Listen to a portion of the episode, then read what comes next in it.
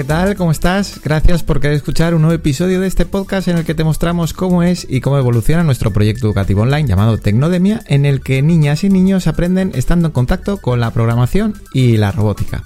Hoy es 23 de febrero de 2022 y pues ayer abrió definitivamente Tecnodemia, lo cual significa que este podcast se termina hoy, efectivamente. Este es el último episodio y bueno, pues se nos quedan muchos temas en el tintero que, bueno, yo tenía apuntados por si alguna vez los, podíamos comentar. La inspiración un poco en Ready Player One. Parece mentira que después de todo el tiempo que, personalmente llevo trabajando en este proyecto, en Tecnodemia, pues como eh, la web 3.0, ¿no? El metaverso, este concepto, cada vez va calando un poquito más y parece que hay como esa ilusión, ¿no? En algo nuevo. Y bueno, yo también quería compartiros, compartiros esa inspiración que me, que me dio el libro Ready Player One. También me hubiese gustado poder hablar del equipo, de, la gente que hay dentro. No estoy solo yo, yo también me apoyo de otros profesores y, bueno, pues otras personas. Y pensé que también podría haber sido interesante comentaros de dónde salimos, cuál es nuestra historia, ¿no? De cada uno de nosotros. Pero bueno, pues no, no ha dado tiempo. También pensé, oye, pues nuestros alumnos que están de beta testes quizá les gustaría aparecer en el podcast, podríamos haberlo hecho, no ha dado tiempo. Entrar un poquito más en detalle en la parte de gamificación, diferente a lo que ya hicimos en el episodio 5, pero por ampliar un poquito esa información. Y bueno, también nos planteamos a lo mejor, eh, que no, no, no lo llegamos a compartir, pero mostrar las creaciones de los alumnos, no, no ya los alumnos, sino sus creaciones para tener esa prueba social, por decirlo así, fuera de la plataforma, que fuera visible, ¿no? Em, bueno, pues eso aún no lo hemos llevado a cabo y tampoco hemos podido hacer un episodio sobre ello. Y bueno, pues se nos quedan más temas, inteligencia artificial, machine learning, en fin, hay muchos temas para hablar alrededor de todo esto, pero, pero bueno, realmente la motivación de este podcast era mm, compartir con vosotros la creación del proyecto hasta la apertura, como, como ya sabéis. Y luego, bueno, pues si sirve también para entender la filosofía que hay detrás de Tecnodemia, pues fantástico, ¿no? Se da la casualidad de que estos días he tenido que repetir mi historia personal, no, no solo con Tecnodemia, sino mi historia personal eh, profesional, vamos a decirlo así, y, y, mi paso a estas propuestas educativas que tengo en marcha desde hace años.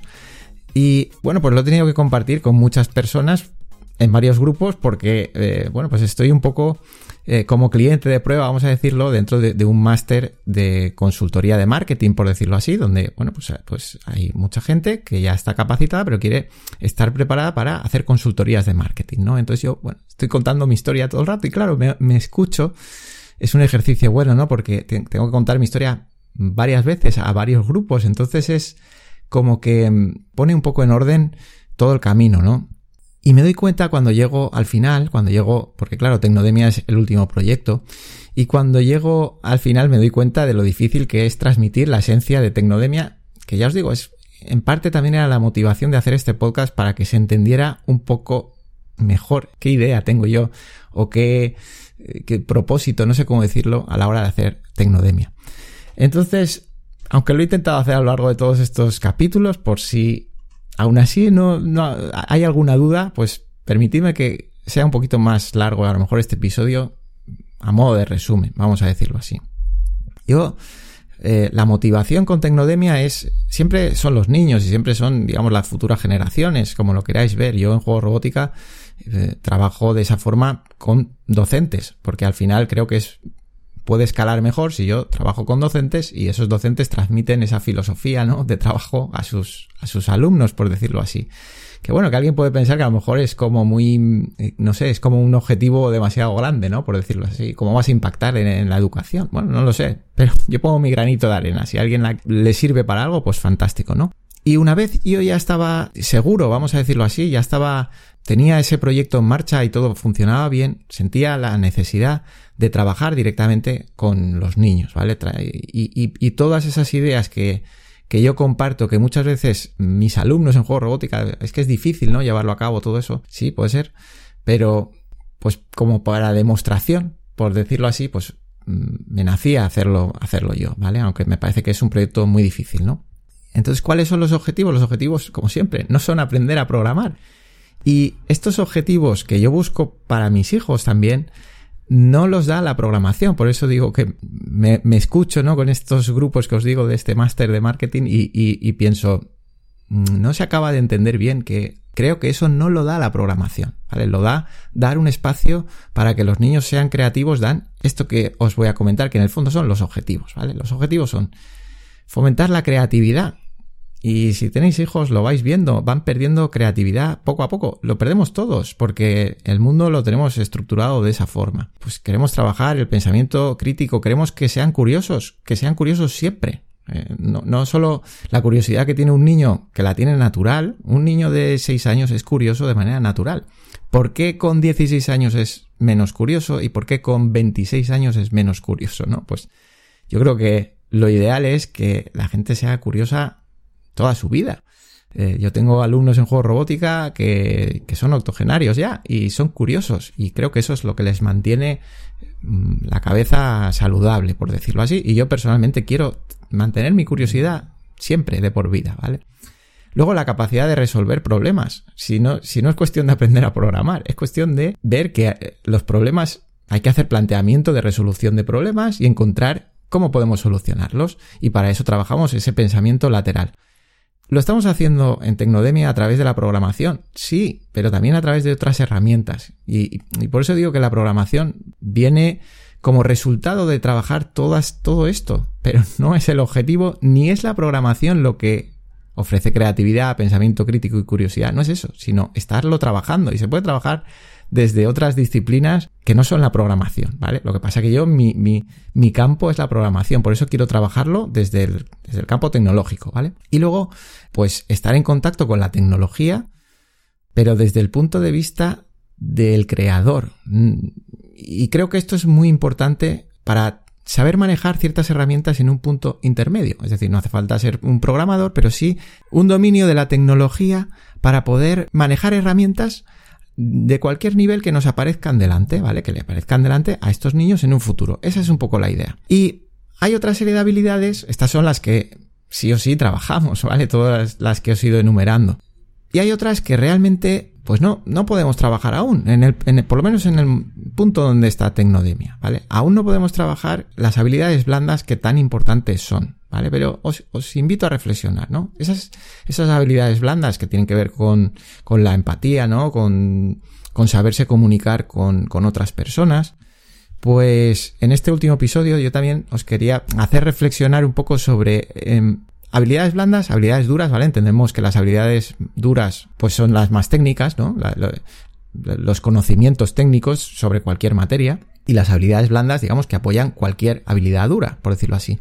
Pero y si hay unas habilidades que están entre medias. Esas habilidades también podemos trabajarlas, ¿no? Y cuando digo entre medias, me estoy refiriendo a, a qué llamaremos habilidades blandas en un futuro. Si ya estamos viendo que nos estamos comunicando de manera digital en los trabajos o en, en fin, en nuestras relaciones sociales incluso, a lo mejor esas habilidades blandas las tenemos que llevar al plano tecnológico. Y eso sí que lo podríamos llegar a hacer en Tecnodemia, ¿vale? Como compartir proyectos, cómo comunicarse en el medio digital, cómo interactuar en la construcción de un proyecto tecnológico en equipo, por ejemplo, o trabajar la disciplina propia, digamos, que la disciplina propia no es más que la, búsqueda de esos estados de flujo que hemos comentado en otros episodios, o, simplemente descubrir vocaciones y pasiones propias que son las que van a, llevar, digamos, a, mi modo de ver, ¿eh?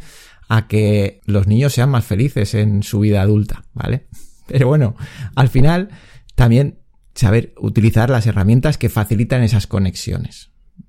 Yo no sé por dónde irán esas habilidades blandas que os comento en un futuro, pero yo me comunico con personas de todo el mundo. Pues esta mañana entraba en contacto con una persona de Singapur. Eh, le, he escrito un correo esta mañana por decir a alguien, ¿no? O sea, y al final, ¿dónde están esas habilidades blandas? También están en cómo saber trasladar esas habilidades blandas al mundo digital, ¿vale? Pues eso, bueno, podremos trabajarlo.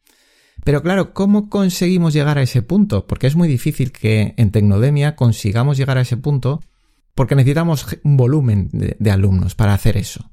Entonces, bueno, como estamos compartiendo este modelo de, creación, ¿no? De estos meses estamos viendo cómo creamos el proyecto de Tecnodemia y vamos a finalizar hoy, Pues os dejo como esta idea de futuro, que dentro de un año, quién sabe si yo hago otro episodio y os digo, pues nada de esto ocurrió, no lo sé.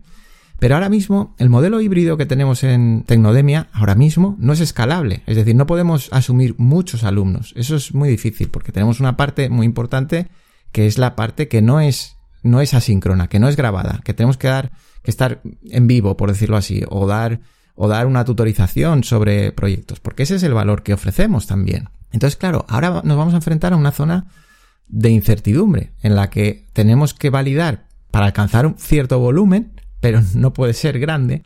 Y cuando a lo mejor dentro de nueve meses podamos validar eso, que hemos alcanzado cierto volumen, que, hay personas que comparten la filosofía y están dispuestas a pagar porque sus hijos estén en este modelo de, aprendizaje creativo, entonces a partir de ahí, quién sabe si podremos generar un sistema que esté basado en, cohortes o en, promociones, que tiene más sentido para escalar esta parte que os decía de habilidades blandas tecnológicas, vamos a decirlo así donde si hay un volumen mínimo de, niños que empiezan a la vez, sí que podemos formar una especie de promoción donde ellos interactúen de manera más activa y trabajen a distancia, pero esas habilidades blandas digitales. No sé, estoy poniendo este término que no sé exactamente cómo se llamaría. Pero bueno, no sé, no sé dónde llegaremos, eso será el futuro. De momento, pues nada, gracias por acompañarme en este viaje sonoro construyendo el proyecto Tecnodemia. Ha sido apasionante llegar hasta aquí y va a ser apasionante trabajar los próximos nueve meses que hay por delante, pero bueno, pues esa parte ya no la vamos a compartir. Nunca me, no, no lo digo activamente, pero si me vais escuchando, yo soy Dani Sanz, si tenéis que contactar conmigo, me buscáis por Dani Sanz, me vais a encontrar. Y yo soy muy accesible, con lo cual cualquier cosa que necesitéis me comentáis. Si os da curiosidad el proyecto de Tecnodemia, os ponéis en contacto ya sea porque queráis apuntar a vuestros hijos o porque queráis montar vuestra propia academia, para lo que queráis, contactar conmigo. Yo soy muy accesible y nada más. Pues quién sabe si habrá un episodio futuro, no lo creo, dentro de, dentro de un año explicando cómo ha ido todo esto. Así que nada, muchas gracias y hasta siempre.